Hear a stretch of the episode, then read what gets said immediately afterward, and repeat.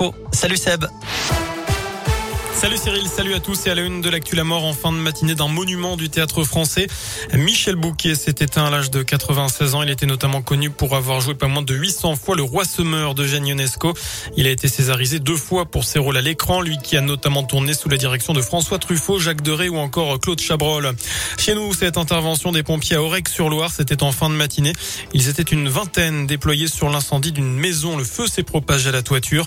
Peu d'éléments encore sur les causes de ce sinistre, mais il n'y a pas eu de blessés. L'occupante des lieux serait très choquée. Elle sera relogée par son fils.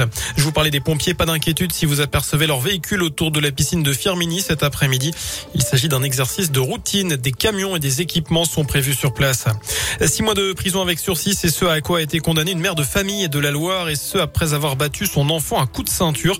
Devant le tribunal correctionnel, elle s'est justifiée en expliquant que le jeune garçon avait un mauvais comportement dans son collège à Saint-Etienne.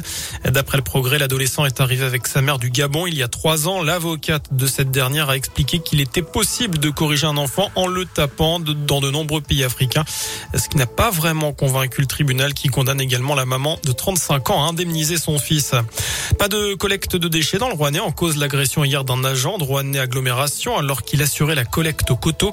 Le procureur de la République a d'ailleurs été saisi pour retrouver l'auteur des faits. En attendant, le ramassage des ordures n'est pas assuré aujourd'hui et les quatre déchetteries de l'agglo sont fermées à Rouen, la Pacodière, Pouilly-les-Nonins et également Riorges. Notez que l'agent agressé et son employeur ont déposé plainte. Un nouveau rebondissement dans l'affaire du marché couvert du Puy-en-Velay alors que le parquet national financier a ouvert une enquête pour favoritisme, corruption et trafic d'influence. Médiacité révèle cette fois des enregistrements, je cite, inédits qui accablent la municipalité. Il démontrerait que des employés de la collectivité et des élus ont œuvré pour empêcher un candidat, ancien opposant politique, de remporter ce marché public estimé à 8 millions d'euros. Marché passé dans les règles selon le maire du Puy, Michel Chapuis. Notez que ces séquences enregistrées entre septembre et décembre dernier ont été versées au dossier judiciaire.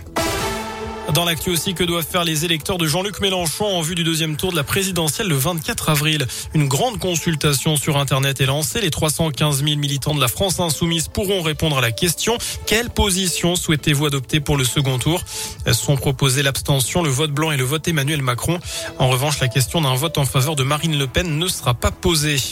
Ce drame en Égypte, un accident de bus qui a fait 10 morts, dont 4 Français et un Belge sur le site touristique d'Assouan dans le sud du pays. L'accident a fait 14 blessés dont 8 Français également, tous dans un état stable selon les autorités locales. On termine avec un mot de foot, la Ligue des Champions, suite et fin des quarts de finale ce soir.